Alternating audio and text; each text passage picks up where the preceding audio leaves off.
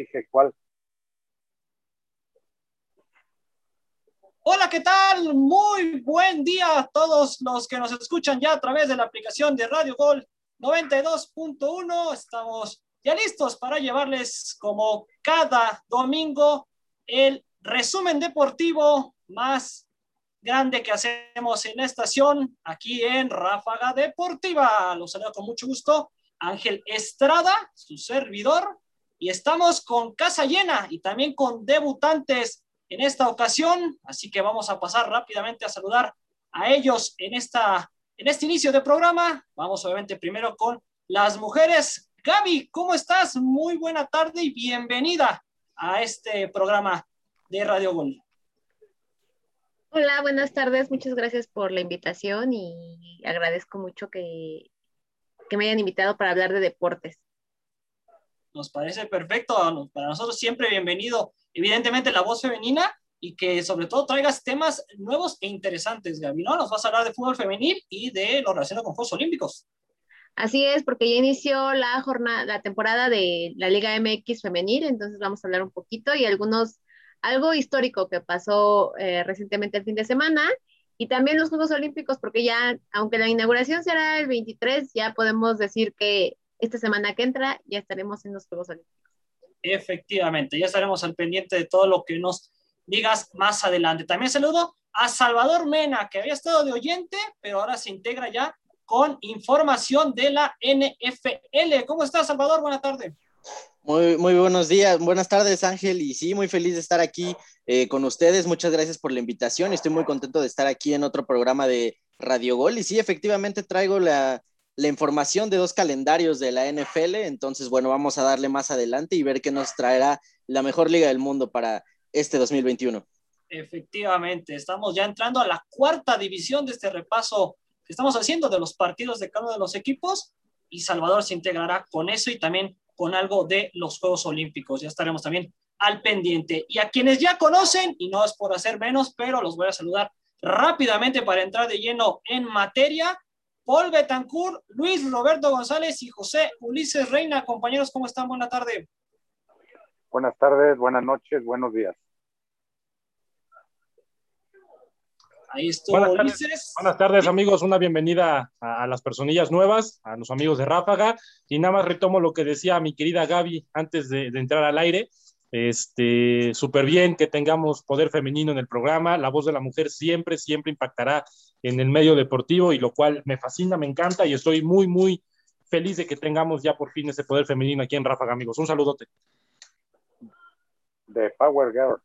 ¿Qué onda, compañeros? Gracias, Ángel, por la bienvenida. Gaby, bienvenida. Chava, igual, de, de igual forma, bienvenido.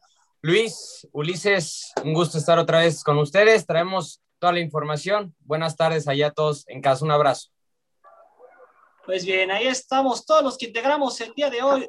Ráfaga Deportiva, no se olviden de escucharnos a través de Spotify y de Apple Podcast. También descarguen por favor la aplicación y ahí es donde estarán escuchando este podcast y los anteriores. Pues bien, vámonos precisamente con Gabriela que nos tiene resultados, lo sucedido con el balón de oro y las novedades de una temporada más en la Liga MX Femenil. Adelante, Gaby. Hola, buenas tardes. Pues así es. Este fin de semana se llevó a cabo eh, la entrega del balón de oro a, a, lo mejor de la temporada pasada y lo destacado e histórico fue que por primera vez la liga dio eh, un balón de oro al, al, a las mujeres, a las futbolistas. De, por parte, bueno, el premio a la mejor jugadora de la temporada 2020-2021 fue para Liliana Mercado, líder en la media cancha, líder de su equipo fuera y dentro, líder de pases. Hay que recordar que si bien Tigres tiene un equipo muy completo, su media cancha fue muy importante para conseguir otra vez el campeonato y muy merecido. Y se le dio también el mejor jugador, el premio a la mejor jugadora menor, fue para la delantera del Atlas, Alison González, quien con tan solo 19 años fue la campeona del, del, de goleo del Guardianes 2021, con 18 anotaciones. Y quien también ha sido reconocida ya en eh, fechas anteriores por FIFA, por ser un talento que pronto, poco a poco va, va despuntando y yo pienso que podremos verla eh, haciendo cosas muy importantes. Y bueno, también ya inició la jornada, la temporada, y los resultados que se han dado hasta el momento son los siguientes. Querétaro empató 1-1 con Rayadas. Pumas 0-0 con Necaxa. Este partido fue importante porque también marcó el debut de Karina Báez, quien se había desempeñado como auxiliar en Tigres y ahora es entrenadora de las universitarias. Además de que en Ciudad Universitaria se permitió el aforo eh, para que ya hubiera este, aficionados en el estadio. Por su parte, América derrotó a los Santos 2-1. Puebla hizo lo propio con León al ganarles 3-1 y este lunes continúa la jornada con los siguientes encuentros. Toluca Atlas, Pachuca Cholos, Tigres Mazatlán, Chivas San Luis y Juárez contra Cruz Azul. Y bueno, esperaremos a ver quién termina de líder en, en esta primera jornada del torneo de la Liga Femenil MX. Nuevos entrenadores, Gaby, también eh, la llegada de extranjeras, ¿no? Algo que le viene a dar una nueva cara, por así decirlo, una renovación a una liga que está creciendo poco a poco y lo está haciendo bien, ¿no? Sí, la verdad es que se ve trabajo detrás de, la, de todo lo que está en la Liga MX femenil apenas este torneo se permitió que hubiera extranjeras, antes no se permitía, de hecho antes había incluso límite de edad para las futbolistas, este torneo ya se permite que haya extranjeras, ya debutó la primera extranjera, ahorita no, no recuerdo su nombre, pero ya, ya hubo el primer debut de la extranjera. Y eso abona mucho para que el nivel de las jugadoras siga creciendo, ¿no? Porque por, por lo menos, por ejemplo, ahorita vemos a una Steffi Mayor en Tigres, que ya es una jugadora joven, pero con trayectoria, porque empezó desde muy chavita a, eh, su recorrido en el fútbol femenil, pero les ha dado esa experiencia a las chavas. Y yo creo que, lleguen jugadoras extranjeras a traer e, e, ese otro fútbol, esa otra forma de jugar, va a ayudar mucho a, a las jugadoras eh, mexicanas. Totalmente de acuerdo contigo. Será un apoyo tanto fuera como dentro de las canchas, evidentemente por su experiencia y todo lo que puedan aportar de lo que han hecho eh, fuera, por, como por ejemplo Charlín Corral, ¿no? que viene de España y estará en para este torneo.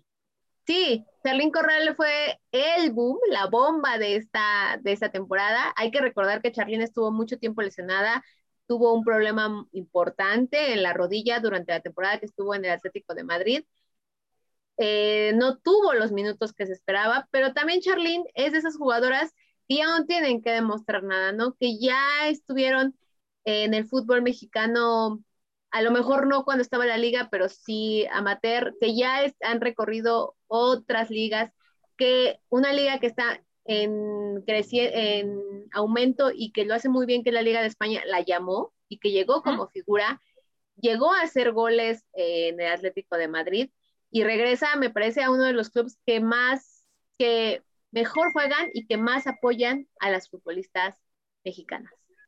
Totalmente de acuerdo contigo, Gaby.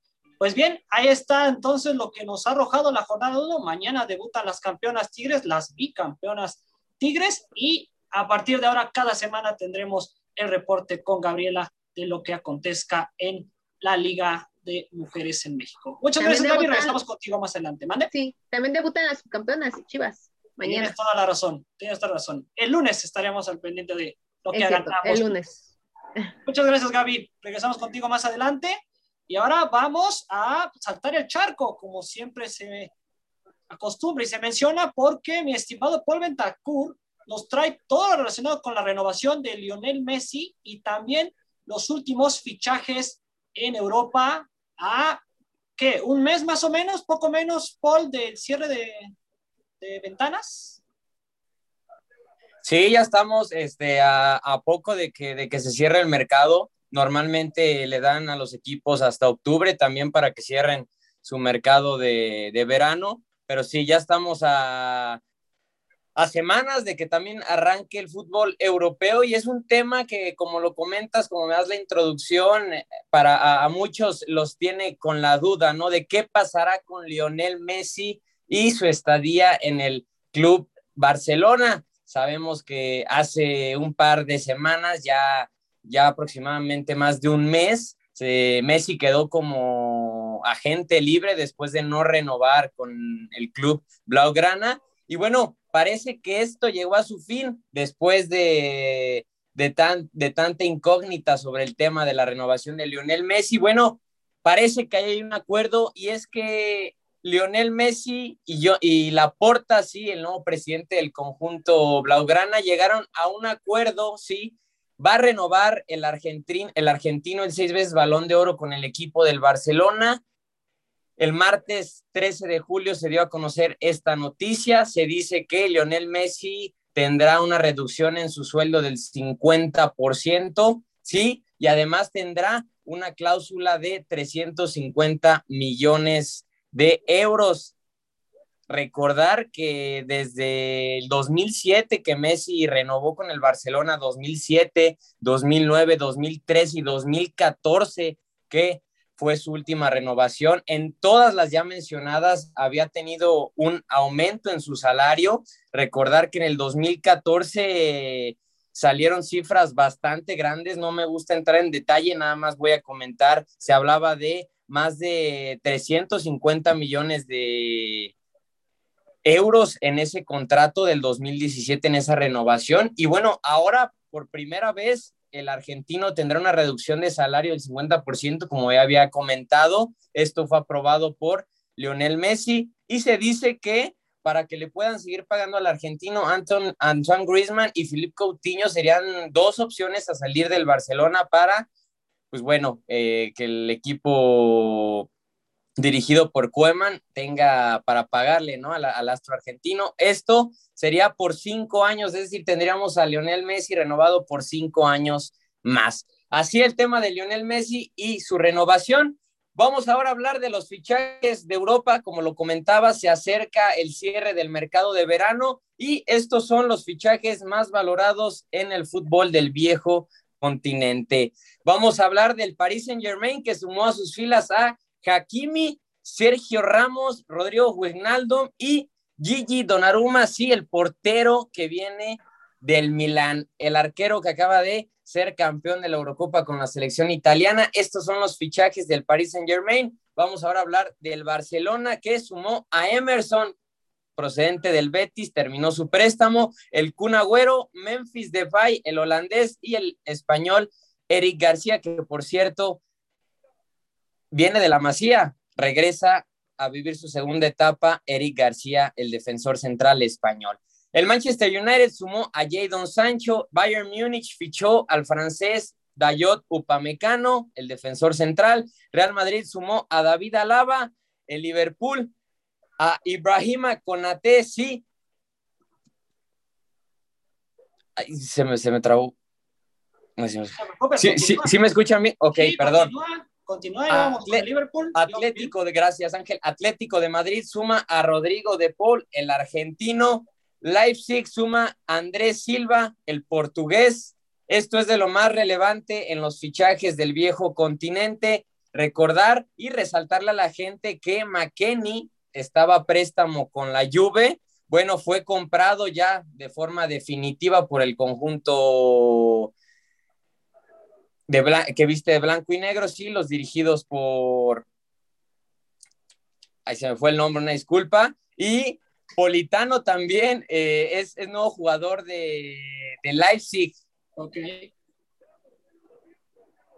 Muy bien, muy bien, pues interesantes incorporaciones. Se, se, me está, se me está trabando por ahí. Continúa, no te preocupes, no te preocupes. Interesantes incorporaciones. Ahorita lo resolvemos hasta que nos apoyen en producción y estaremos al pendiente, obviamente, una vez que inicien las ligas en agosto, de lo que puedan hacer desde el inicio cada uno de estos jugadores. Muchas gracias, Paul. Regresamos contigo más adelante para todo lo que nos tienes preparado. Y ahora vamos a el Gran Premio de la Gran Bretaña con quien ustedes ya conocen, Luis Roberto González, que nos hará un breve resumen de lo sucedido tanto en el sprint de ayer, esta nueva modalidad de clasificación, el accidente con Verstappen, amigo, y la carrera de Checo Pérez.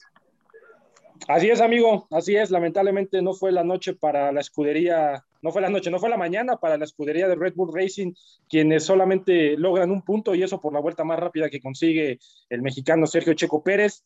Eh, un gran premio se llevó a cabo, amigos, como siempre les he traído la información en este programa, se llevó a cabo la décima carrera de las 23 que están estipuladas en el calendario 2021 de la presente temporada de la Fórmula 1 en donde como bien se los adelantaba, no fue la noche, no fue la mañana, no fue el día para la escudería de Red Bull, puesto que Max Verstappen en la segunda vuelta eh, sale ya con problemas en el carro, con un choque que tuvo en la curva número 9 con el piloto inglés Lewis Hamilton, quien se pierde toda opción y toda posibilidad para llegar al podio para esta carrera. Habíamos, hay que recordar que Verstappen había conseguido la pole position para la carrera y el mexicano Sergio Checo Pérez largó desde la salida del pit lane. No fue la noche, todo diferente para el equipo de Mercedes que logra la primera plaza eh, Luis Hamilton eh, curiosamente ya había tenido unas carreras atrás que el piloto inglés de Mercedes no tenía la primera posición, lo consigue en esta ocasión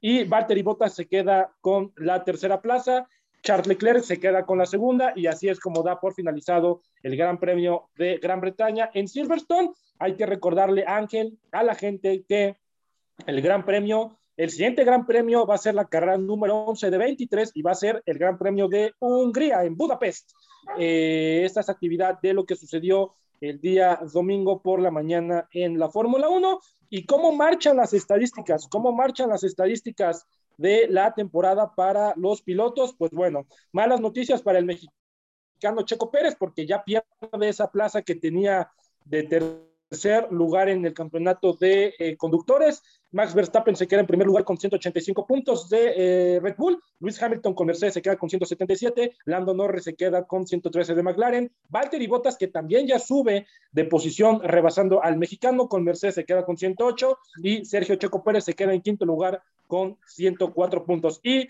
en las estadísticas de los constructores nos dice que Red Bull Racing Honda tiene 289 puntos, Mercedes tiene 285, McLaren con 163, Ferrari con 148 y Alfa Tauri Honda con 49. Ojalá le pueda ir mejor al mexicano en la siguiente carrera, en el siguiente Gran Premio. No fue su mañana, no fue su día para él y para todo el equipo de Red Bull, que a pesar de que siguen en primer lugar en las estadísticas de constructores, Checo Pérez ya baja dos puestos inclusive, baja dos puestos ya al quinto lugar para estar así en la clasificación, amigo, de la Fórmula 1. Le repito a toda la gente, el siguiente gran premio va a ser del primero, del 30 de julio al primero de agosto, el gran premio de Budapest, amigo. Ojalá le vaya bien al mexicano Sergio Checo Pérez. Perfecto, estaremos solamente atentos a lo que sea dentro de 15 días en Hungría. Y qué, qué curioso, ¿no? El tema con Red Bull, que triunfó en Austria, en casa, pero ahora se le dan las cosas a Mercedes con su eh, líder y su representante británico, Luis Hamilton. Lo mejor para Verstappen, evidentemente, que se recupere y también para el mexicano Checo Pérez. Muchas gracias, Luis. Regresamos contigo más adelante para revivir la emoción de las finales de la NBA. Y precisamente hablando de básquetbol, vamos ahora con José Ulises Reina, que nos tiene toda la información del w, de la WNBA, perdón, de la Liga de los Estados Unidos que nos ha compartido últimamente. Adelante, José. Buenas tardes, Ángel. Este, por las noticias es que a media semana se jugó el juego de estrellas de la WNBA y fue victoria para la WNBA sobre un amistoso que tuvieron contra la selección femenil de los Estados Unidos que va a competir en los Juegos Olímpicos, donde se dio el marcador por 85 a 93.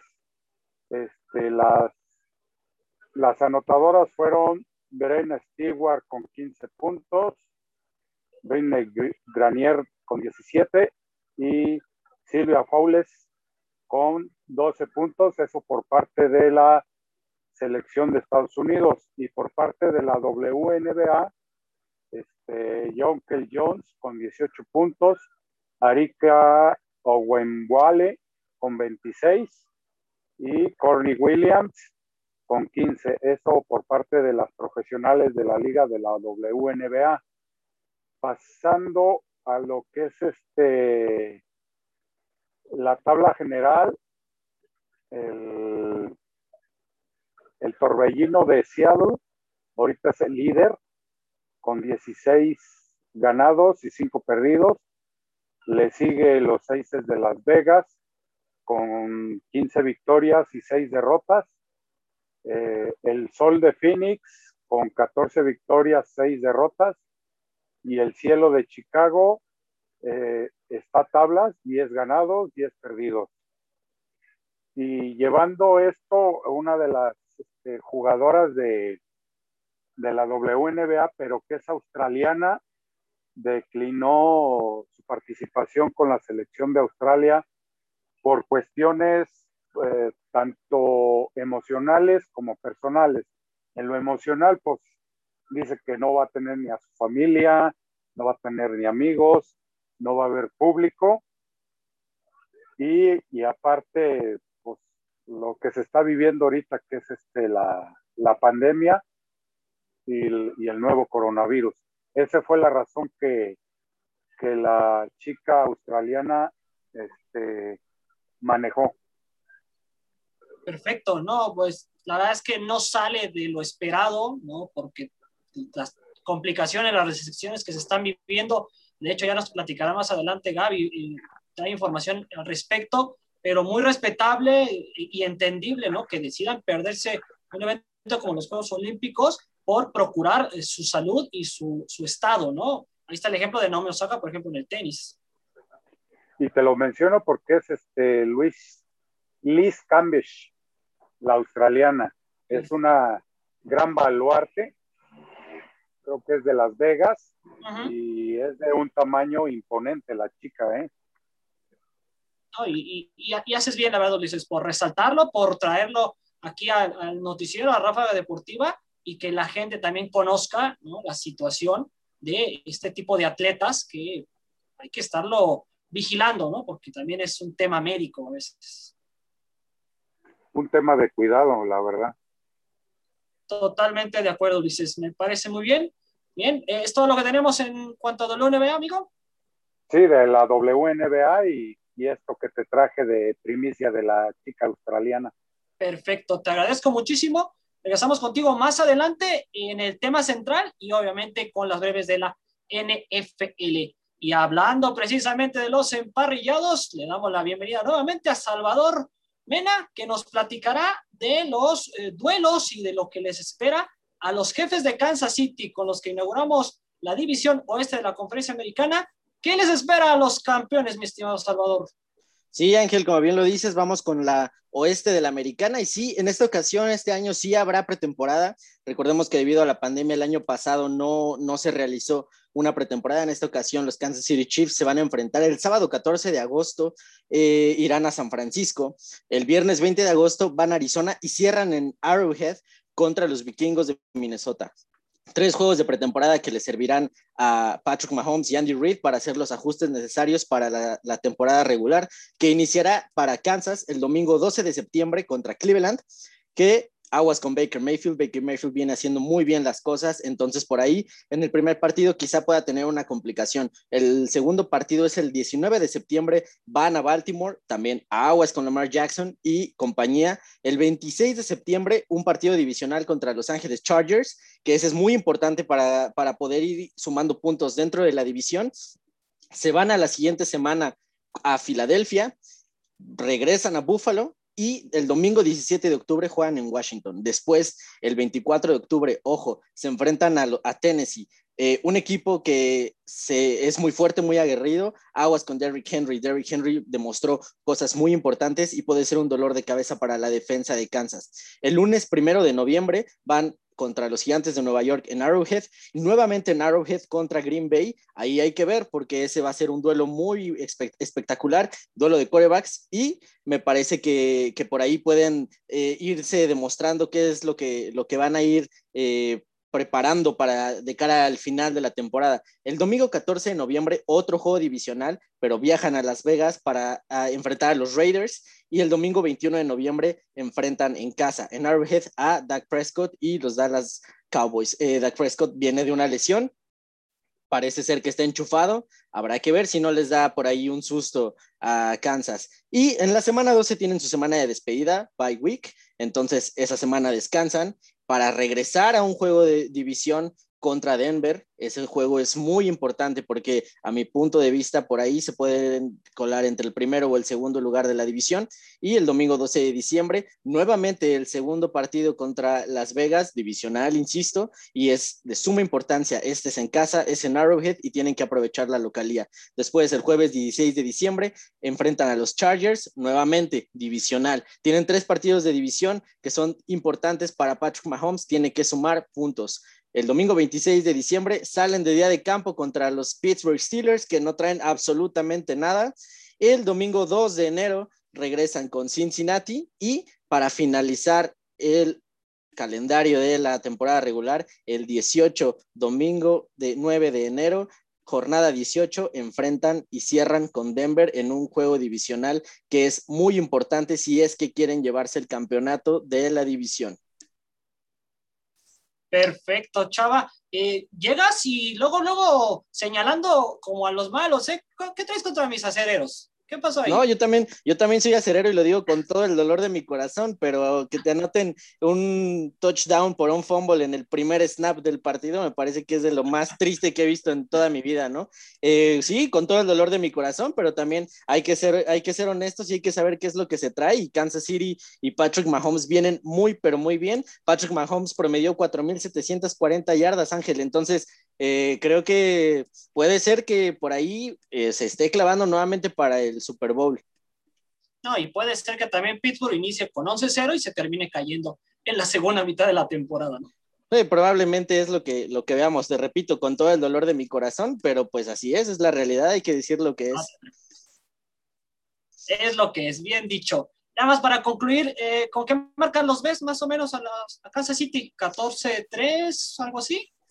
Yo hasta le ando poniendo un 14-1.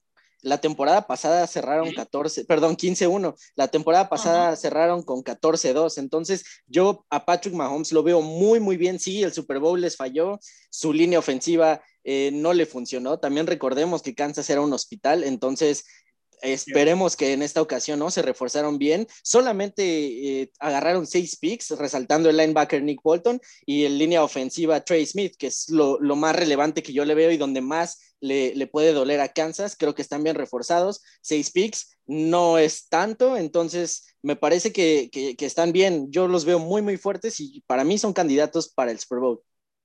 Me gusta, me gusta definitivamente. También voy contigo y, y veremos cómo se le da su temporada porque a veces las predicciones de, antes de no son nada con lo que ya pasa a mitad o a finales. Muchísimas gracias, Salvador. Regresamos contigo más adelante para hablar de Denver, pero también de los Juegos Olímpicos, que es precisamente nuestro tema central del día de hoy. Vamos ya a empaparnos, como debe de ser, de los Juegos Olímpicos. Lo veníamos manejando semana tras semana, ahí adelantándole a la gente las notas, la información, el traslado de la antorcha y todo, pues bien, así de rápido ya estamos a menos de una semana para que dé inicio los Juegos Olímpicos, la 32 segunda edición, como lo hemos venido diciendo, el próximo viernes a las 6 de la mañana, tiempo de México, será la ceremonia de inauguración y antes, obviamente, habrá actividad ya en otras disciplinas, pero, pero posteriormente a la ceremonia de inauguración comenzará la entrega de medallas. Voy a comenzar precisamente con ello y le daré paso a mis compañeros para que también nos aporten información de Tokio 2020. El 24 de julio será la primera prueba que entregará medalla. Estamos hablando de la disciplina de tiro en las finales femeninas y masculinas. Por un lado, del rifle de aire y por el otro, de la pistola de aire. Esto será a partir de las 20:45 horas tiempo de México. Posteriormente nos iremos al circuito internacional de Fuji, donde el ciclismo celebrará sus carreras de ruta masculina, donde hay participación mexicana incluso, y a partir de las 21 horas se pondrá en juego otra, otras medallas.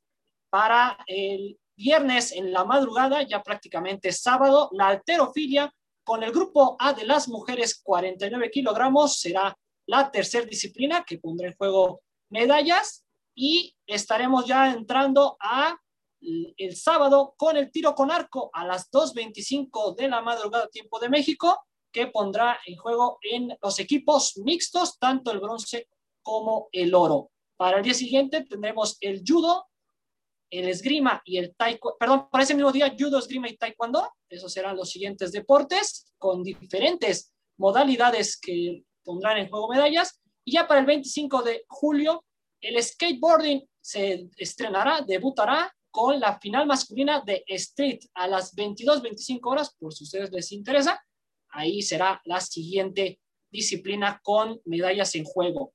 Tenemos que acelerar un poquito, vámonos con el tiro, la natación, el ciclismo, el tiro con arco, los clavados, que evidentemente tendrá participación mexicana y son una muy buena opción para adquirir la primera. Tendrán actividad el sábado en Japón, ya casi domingo, sábado para en México. Recordemos 14 horas de diferencia las que hay entre México y Japón.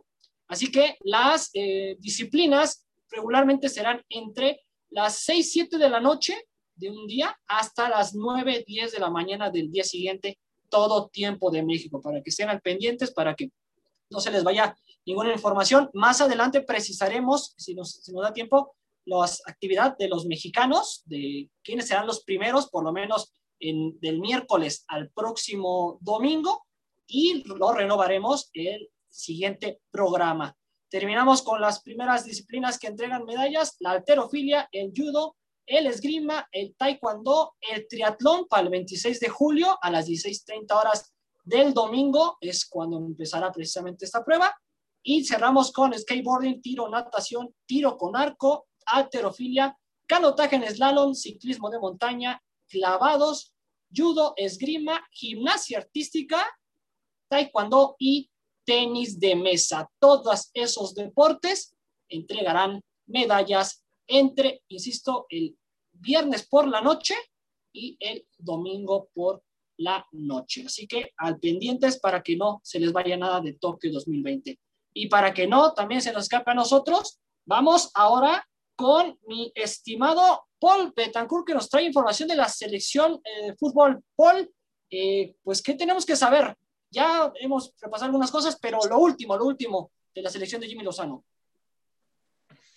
Sí, eh, ofrecerle una disculpa ya a la gente. Tuve unos problemas técnicos y sí, ya, ya va a arrancar el torneo para la selección mexicana. Van a, van a empezar jugando contra Francia.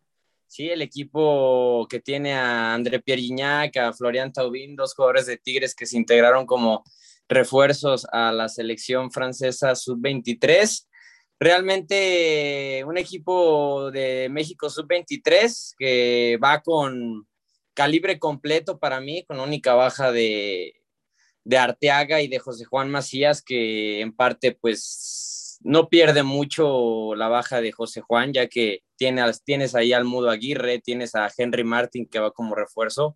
José Juan Macías no estaba en un buen momento como para representar una selección sub-23 que va a un torneo tan importante como los Olímpicos.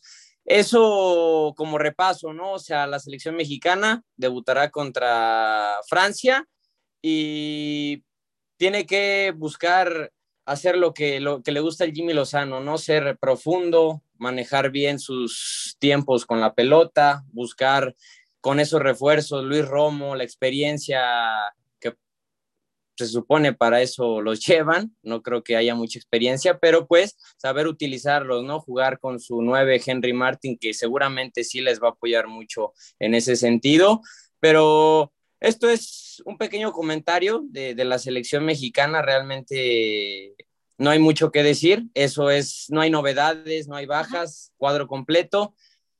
Debutamos contra Francia Ángel y ojalá le vaya bien a la selección se, puede topar en finales contra una España que va con jugadores que incluso estuvieron en la Eurocopa, Eric García, el ya mencionado de los fichajes más valuados, Pedri, que está también siendo un jugador importante de 18 años que ya va a competir en unos Juegos Olímpicos, el mismo Dani Olmo, Michael Oriazábal también, o sea, España candidata totalmente y México a intentar hacer la hazaña contra este, eh, contra este tipo de escuadras, Francia y España. Es todo lo que te puedo decir, Ángel. Gracias y continuamos con la información de Olímpicos. Perfecto. Jueves 3 de la mañana ante Francia, el debut del equipo de Jimmy Lozano. Vamos ahora con lo que sucedió entre la WNBA y la selección femenil de Estados Unidos, José Ulises Reina, que hay que destacar de seguramente el último partido de preparación, si no corrígeme, del equipo de Estados Unidos femenil. Pues sí, lo que puedo destacar es que en algunas cosas este, a, nivel defensivo todavía le hacen falta a Estados Unidos. Inclusive ese encuentro estamos hablando de que también hay jugadoras de Estados Unidos en el, en el equipo de la WNBA. Entonces hicieron falta también algunas estrellas destacadas en la selección de Estados Unidos. Entonces fue un cotejo donde se vio algunas deficiencias defensivas y faltas de concentración de, del, del equipo de Estados Unidos femenil. Y aparte en otras eh, noticias referente a la selección femenil, nada más es darles a conocer el grupo donde va a estar la selección femenil, es donde va a estar Francia, Japón y Nigeria, que es el grupo B. Y en otros grupos está Canadá, Serbia, Corea del Sur y España, que es el grupo A. Y en el grupo C está Australia, Bélgica, eh, eh, Puerto Rico. Y para los juegos que se van a dar en los tres días, es este eh, Corea del Sur contra España, es el 25, y Serbia y, Canadá se va a dar el 26 junto con Japón y Francia. En la selección femenil, que también tuvieron un juego de preparación contra ellos. Muy bien, muy bien. Perfecto, José. Pues muchísimas gracias por poner a todos los amantes del básquetbol a punto y evidentemente a todos los aficionados de la selección femenil de Estados Unidos. Estaremos al pendiente también de lo que suceda con ellos. Eh, volvemos contigo más adelante. Vamos ahora con mi estimado Luis, que nos tiene los récords a seguir. ¿Cuáles son los récords que se pueden romper, amigo? ¿Cuáles son los que no? ¿Qué nos puedes decir de ello? Sí, amigos, sí, sí, sí, hay rápidamente unos récords de olímpicos que se nos esperan para ver si pueden ser eh, rotos. Usain Bolt en los 100 metros lisos, aquella marca histórica que logró en London 2012, donde logró una marca de 9.63 en la prueba de los 100 metros eh, planos, que estuvo cerca inclusive después de superar su propio récord del mundo. Entonces habrá que ver otro récord más, Florence Griffith Joyner, los 200 metros listos en Seúl 88, eh, donde además del Olímpico Mundial, la velocista norteamericana volvió en los Juegos Olímpicos inclusive para dejar un aposético 21,34 que se mantiene 32 años más tarde como la mejor marca olímpica de esa distancia. Otro récord histórico, Nadia Comaneci este, una gimnasta de lo que lo logró en Montreal 1976, que fueron eh, igual una cifra completamente histórica, pero es la marca insuperable, la actuación de una gimnasia eh, rumana que fue toda una revolución inclusive para la gimnasia que hoy conocemos modernamente. Eh, Michael Phelps, un histórico, todo el mundo lo conoce, Michael Phelps en los 200 metros mariposa en Pekín del 2008. Eh, bueno, evidentemente, pues es el nadador con más medallas olímpicas en la historia del mundo. Eh, se llevó el récord olímpico en 200 libres, 200 mariposa, 200 estilos, 400 eh, en estilos, 4 por 100 y 4 por 200. Una auténtica máquina lo que ha hecho Michael Phelps. Y otro premio más u otro récord más tuvo que ver en México 1968 de Bob Dimond, un salto de longitud, es el récord olímpico más antiguo del atletismo que hoy actualmente tenemos. Nadie ha saltado más que este norteamericano desde México con una cantidad de 8.90 y da miedo inclusive pensar que podría haber hecho este hombre con los métodos de entrenamiento y mejoras de rendimiento que se utilizan hoy en día. Han pasado más de 60 años. ¿Qué hubiera pasado?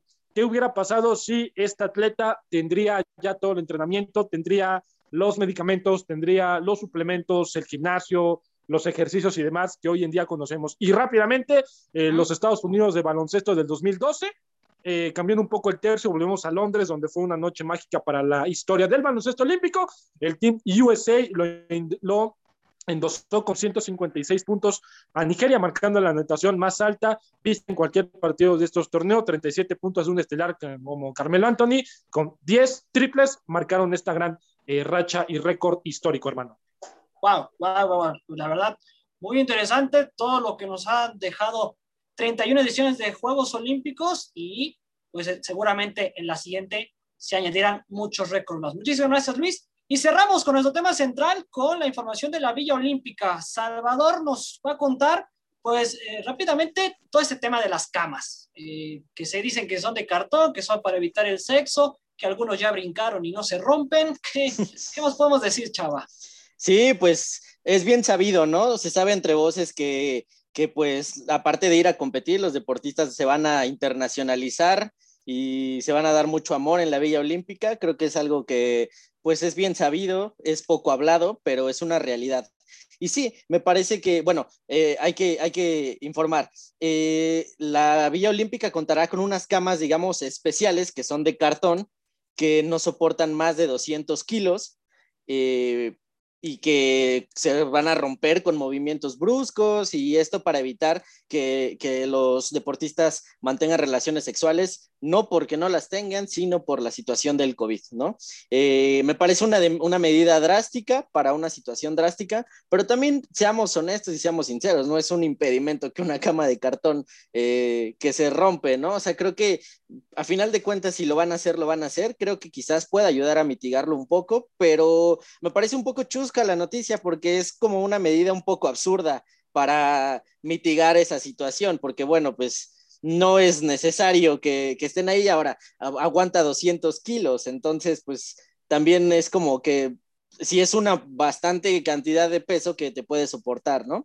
Pero bueno, pues ya está, son las reglas, hay que acatarlas. Y pues sí, sin, lamentablemente es pues por esta situación de la pandemia que pues ni hablar, lo tendrán que acatar los deportistas y ya está que, por cierto, ya para redondear, este, bueno, también esto de las camas y otras cosas, pues va en relación a, esta línea que está manteniendo Tokio 2020 de unos Juegos eh, Olímpicos sustentables, unos Juegos Olímpicos apegados al medio ambiente y donde la mayoría o gran parte de los elementos sean renovables para, evidentemente, ahorrar económicamente y eh, físicamente. Entonces, pues no, no, iba precisamente por el tema del sexo, pero bueno, ya sabe, ya sabe usted eh, todo lo que se gasta, ¿no? Exacto, ¿no? Y, claro que por el tema ambientalista me parece que es una medida eh, perfecta, extraordinaria y de aplaudirse, ¿no? Pero bueno, pues ya está. Muy bien, muy bien. Pues así cerramos el tema de los Juegos Olímpicos aquí en Rafa Deportiva. Cada ocho días tendrán el resumen de lo que acontezca en las actividades, así que eh, quédense al pendiente y obviamente con el programa Con Tokio a través de Radio Gol, que se dará cada día a partir del próximo 21, me parece, de este mes. Nos quedamos contigo, Salvador, porque tenemos el calendario de Denver, una franquicia que desde el Super Bowl 50, pues se cayó, se fue Peyton Manning y llegaron a, a ese supertazón y la verdad es que ya no han hecho nada. Mejor los Raiders. Sí, no han levantado, terminaron la temporada pasada con un 5-11 que vamos, es lamentable para una franquicia así. Eh, el head coach Big Fangio tiene un, un muy buen reto, que es levantarlo.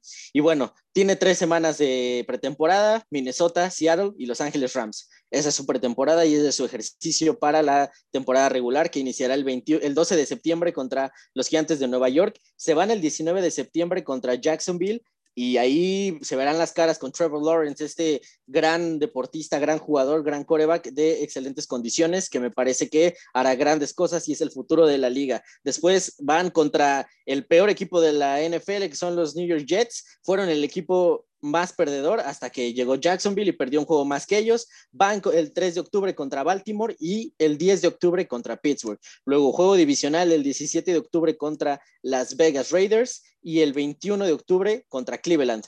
Ese es un Thursday Night Football y es, muy importante porque es el evento estelar de la semana. El domingo 31 de octubre es contra Washington, el 7 de noviembre contra Dak Prescott y Dallas y el 14 de noviembre contra Filadelfia. Después en la semana 11 tienen su semana de descanso, semana de bye y regresan el 28 de noviembre contra Los Ángeles Chargers divisional y el segundo partido divisional contra Kansas, perdón, el primer partido divisional contra Kansas el domingo 5 de diciembre, luego el domingo 12 de diciembre contra Detroit y después Cincinnati. Y después aquí el camino se le torna muy turbio a los Broncos de Denver porque cierran eh, con tres juegos divisionales que son muy importantes para ellos si es que se quieren colar a postemporada. El domingo 26 de diciembre contra las Vegas Raiders, el 2 de enero contra los Chargers y cierran contra Patrick Mahomes. Patrick Mahomes cierra cierran ese partido y Drew Locke se verán las caras. Patrick Mahomes hizo el doble de yardas que Drew Locke. Drew Locke hizo 2.933 y bueno, aquí es el contraste, ¿no? Eh, Kansas se agarró seis picks y Denver se agarró 10, resaltando a Patrick Serving, ese en, la primera ronda del pick número 9, este cornerback proveniente de la Universidad de Alabama, y Javonte Williams en, la segunda ronda, este corredor que bien le va, le hace mucha falta a Denver, el juego por tierra escasea mucho, y bueno, ahí eh, este jugador que viene de North Carolina, eh, creo que viene a reforzarlos bastante bien, y bueno, esperamos que, sea una mejor temporada que la que tuvieron pero sinceramente frente a Patrick Mahomes es muy difícil que se puedan llevar el título de la, de la, de la división. Pero bueno, es la NFL y todo puede pasar, así que habrá que ver y esto es todo por mi parte en cuanto a la NFL. Muchísimas gracias, Salvador. Ahí está entonces el apunte de cada uno de los juegos de los Broncos de Denver para sus aficionados y ojalá, ojalá les, les vaya bien. Muchísimas gracias, Chava. Y ahora pasamos a la NBA. Regresamos a la NBA porque nos tiene José Luis Reina la información que se ha dado afuera de las duelas. Adelante, José. Este Ángel, pues digo, hablando de la de la NBA, este, mezclándola con las participaciones de algunos jugadores eh, para ir a los Olímpicos, retomando ese tema, pues eh, en una conversación que tuvimos, pues ya ves que te había dicho que tenía ganas Young de pertenecer a la, a la selección de Estados Unidos. Y pues sí, la verdad que al no acudir, pues sí tuvo sus opiniones este, encontradas este Trey Young, donde dice él que eh, él tenía todas las facultades y, y la facilidad de ir para los Juegos Olímpicos tanto en promedios como en talento. Pasando a otra noticia, Lillard, eh, Damon Lillard de los Clyde Blazers de Portland, este, niega haber pedido traspaso, pero deja su futuro en el aire. Digamos que con tantas entrevistas que tuvo tanto el año pasado como antepasado, que eran los rumores de que se iba a cambiar, pero el mismo equipo de Portland este, empezó a disipar esos rumores y fue cuando este, le extendieron o le, le reajustaron el contrato a Damon Lillard. Pero ahorita, como se está viendo, no sé, como que hubo unas ciertas fricciones dentro de la, de la franquicia y ahorita, pues, como dice los titulares, como dijo él, este, lo va a dejar en el aire esto, porque sí, sí tenía pensado este, cambiarse, pero no con esa con esos rumores que se hicieron poco a poco más grandes. Ok, bueno, pues eso es lo que pasa fuera de las finales. todos los movimientos, todas las transacciones, todas las, noticias que, se generan y evidentemente jugadores que, también salen a corregir algunas cuestiones. ¿Es todo, mi estimado Ulises? Pues hasta ahorita, digo, va a ser un golazo, pero el viernes se estrenó la película de LeBron James. Space, Jam, 2 y con mucho éxito, ¿eh? y de hecho también estuvo ayer presente en el juego 5 de las finales, eh, apoyando a su eh, amigo y viejo compañero eh, Chris Paul. Entonces, LeBron, pues atrayendo miradas como lo hacía el propio Michael Jordan en sus tiempos y cuando salió la primera película de Space Jams. Perfecto, muchísimas gracias Ulises por toda la información. Y nos quedamos precisamente con la NBA porque Luis Roberto nos trae lo acontecido, eh, no sé si desde el juego 3 para acá, porque han estado emocionantes todos, amigo, pero lo de ayer, ¿no? La voltereta de Milwaukee en el segundo cuarto, el robo de Holiday y el alley de Giannis Antetokounmpo. 3-2 a favor de Milwaukee la serie. 3-2, amigo, y hemos tenido unos partidos de verdad de alarido total lo que se esperaba de estas finales el día sábado. Ante todo pronóstico, el equipo de los Bucks de Milwaukee logra la victoria en patio ajeno, lo cual no sucedía y no había estado sucediendo en las series anteriores, no solamente de estas finales, sino de las otras rondas. Y con esto el equipo de Milwaukee ya tiene y pone en la pared al equipo de los Son de Phoenix un 3 por 2 que se va a estar definiendo este martes por la noche, este martes 20 de julio, esperando a que los Bucks de Milwaukee puedan concretar la gran hazaña de reponerse de un 2 por 0, ganar cuatro juegos de manera consecutiva. Partidos muy emocionantes, partidos en donde Giannis Antetokounmpo ha estado excepcional y en los partidos, si ustedes no tienen o no han tenido la posibilidad de verlos, el partido número uno, 118 a 105 se le lleva el equipo de Phoenix, en el partido dos, 118 a 108 se lo lleva Phoenix, del tercero para acá, todos son para el equipo de Milwaukee, 120 a 100, 109 a 103 y 123 a 119. Nos espera una serie, hermano, una serie de verdad de alarido total. Nos espera un partido el día martes en donde a ver si por fin el equipo de Milwaukee liderado por el dios griego puede completar la gran hazaña de poder ganar por fin las finales del NBA, lo cual se había estado esperando por más de dos años desde que yo, desde que Giannis Antetokounmpo empezó a ser factor para los Bucks de Milwaukee. Va a ser un partido interesante, va a ser un partido bueno y ojalá, ojalá tengan la oportunidad de verlo porque de verdad que no va a fallar. Sí, sí, te creo completamente. De hecho, estás muy cerca de tu pronóstico. Tú ponías un 4-2, evidentemente a favor de los Suns, pero Milwaukee ha sacado una gran victoria definitivamente el día de ayer y sobre todo con un Antetokounmpo aportando mucho tanto en labores ofensivas como en labores defensivas. Pues veremos si el próximo entonces tenemos campeón ya, si no necesitaremos de un juego 7, que nada más amigo, precisamente cuándo sería el juego 7, en caso de ser necesario. El juego 7 es el martes 20 a las, ahorita les digo la hora, a las 8 de la noche, tiempo de la Ciudad de México, martes 20 de julio a las 8 de la noche, tiempo de la Ciudad de México. Ok, no, pero ese es el 6, ¿no? El 7 es el dos días después, ¿no? ¿Me equivoco? Ah, el 7, el 7, sí, sí. El juego 7, en caso de un hipotético eh, juego 7, sería el jueves 22 a la misma hora. Perfecto, perfecto. Pues ahí está entonces para todos los que están siguiendo desde el inicio la temporada, pues lo que nos espera el próximo martes allá en Milwaukee y en caso de ser necesario el jueves de nuevo en Arizona, ambos con la intención de romper con una larga sequía sin títulos. Muchísimas gracias, muchísimas gracias, perdón, Luis. Y ahora vámonos al tenis, porque no lo podemos dejar de lado, mi estimado Paul Betancourt. ¿Qué pasó en el ATP de Hamburgo, por favor? Claro que sí, Ángel. Se llevó a cabo el abierto, el abierto, perdón, de Hamburgo, sí, en un ATP 250, torneo de arcilla. Vamos a repasar la parte varonil, el ATP, como ya mencionaba. Se llevaron a cabo la ronda de 32, Tsitsipas, Pachilasvili, Carreño Busta y Ramos Vinolas, españoles, ya estaban integrados en los octavos de final. Resaltar que Leonardo Struff y Feliciano López cayeron en primera ronda, en ronda de 32.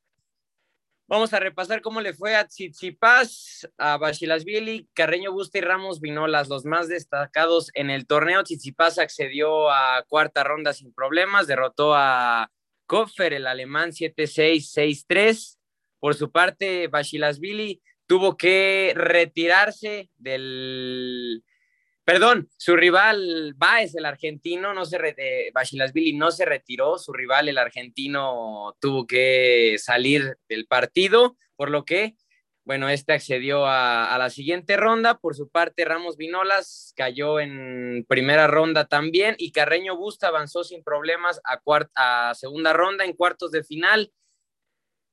Carreño Busta derrotó 7-6, 6-3 a Lajovic, el serbio, Tsitsipas fue derrotado 6-3, 1-6, 3-6 ante el serbio Krajinovic y por su parte Bashilasvili cayó ante el serbio Jerez, sí. Por lo que en semifinales tuvimos a Delbonis contra Carreño Busta, accedió el español y Krajinovic fue el segundo finalista. Carreño Busta en la final derrotó esta mañana del 18 de julio al serbio Krajinovic 2-6, 4-6. Carreño Busta campeón del torneo de Hamburgo y por su parte en la, sección femenil en la WTA, tuvimos nueva campeona, Gabriela Rus, la rumana, ganó su primer título en la historia, es su primer eh, trofeo levantado, es la quinta jugadora en ganar el torneo, derrotó en la final a Pektovic, la alemana, por lo que, bueno, logra levantar, como ya había mencionado, su primer título, 23 años de la jugadora, lo más lejos que había llegado en un torneo de Grand Slam fue en Roland Garros 2018-2019, este es un ATP 250, pero resaltar, ¿no? Lo, lo, lejos que ha llegado, eh, lo más lejos que ha llegado esta jugadora rumana. Pasando a otros temas, Ángel, rápidamente, el campeón de campeones en el fútbol mexicano eh, se está llevando a cabo la final, o si no es que ya concluyó la final del campeón de campeones. Sí, ya se terminó. Cruz Azul derrotó dos por uno al equipo de León, por lo que la máquina llega a su tercer título de campeón de campeones. La Fiera en caso de haberlo ganado, se ponía con seis títulos, igualando al América, que también tiene seis campeón de campeones. Dos por uno derrotó a León, anotaciones de Jonathan El Cabeza Rodríguez, doblete, y Santiago Ormeño se estrenó con el equipo de la Fiera, anotando su primer gol al minuto 83. Así las cosas, Ángel, se viene el inicio del fútbol mexicano y el Cruz Azul a aguas que va por el bicampeonato.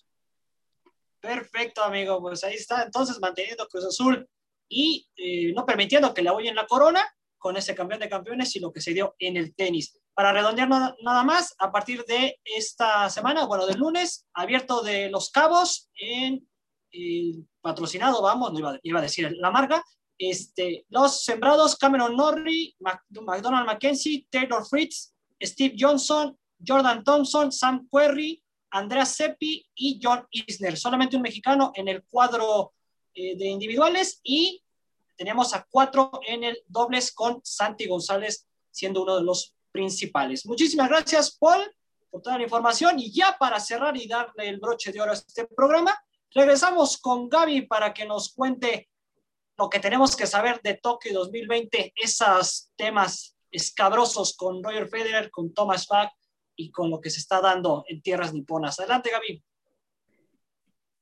Hola, ¿cómo estás? Aquí estamos de regreso ya con las breves de, de Tokio. Y bueno, es que esta semana Tomás Bach, el presidente del Comité Olímpico Internacional, llegó a Hiroshima y tuvo a bien llamar a los habitantes de Japón chinos. Entonces, bueno, el presidente, digamos que no, no llegó con, con el pie derecho y esto tomando en cuenta toda esta presión que hay en Japón que no quieren que se realicen los Juegos Olímpicos.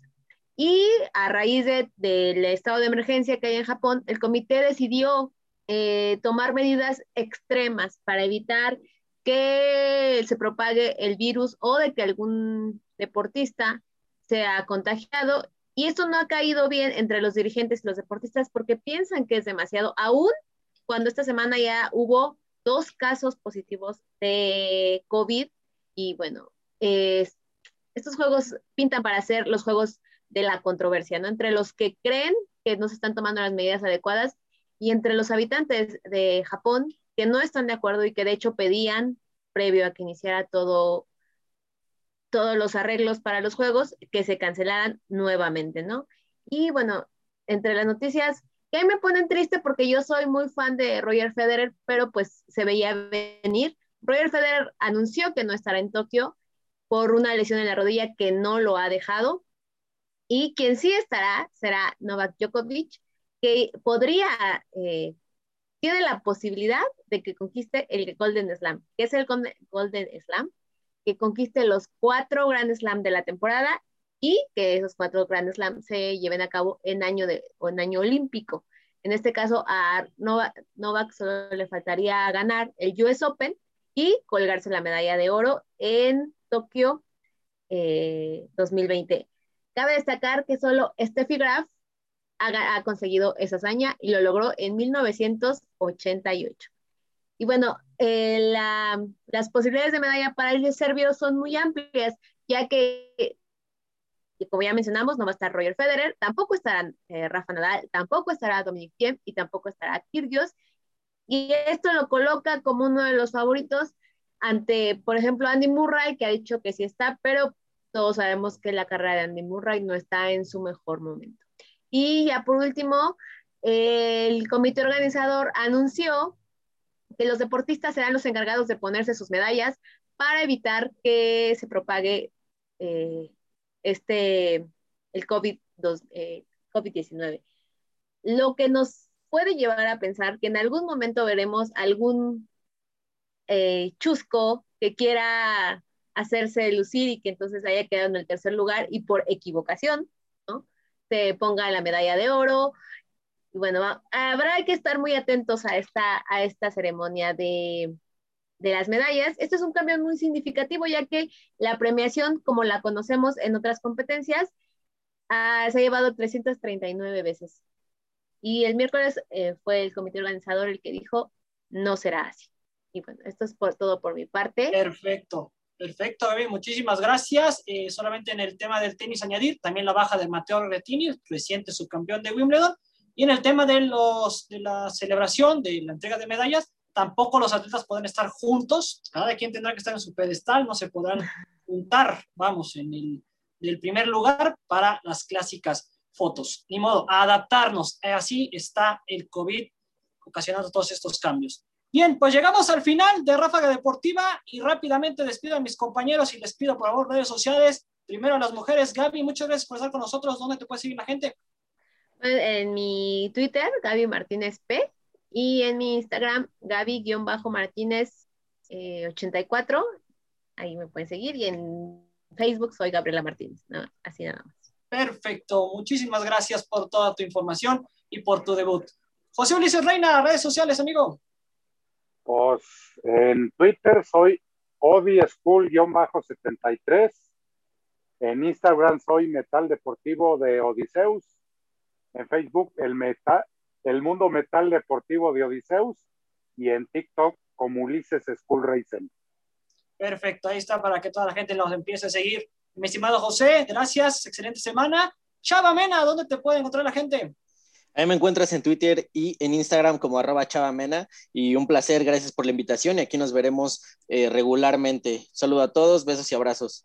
Perfecto, gracias a ti, besos de vuelta por redes sociales, amigo. En Instagram me encuentran como Polito Ame10, repito, Polito con P Ame10. Mi WhatsApp es 477.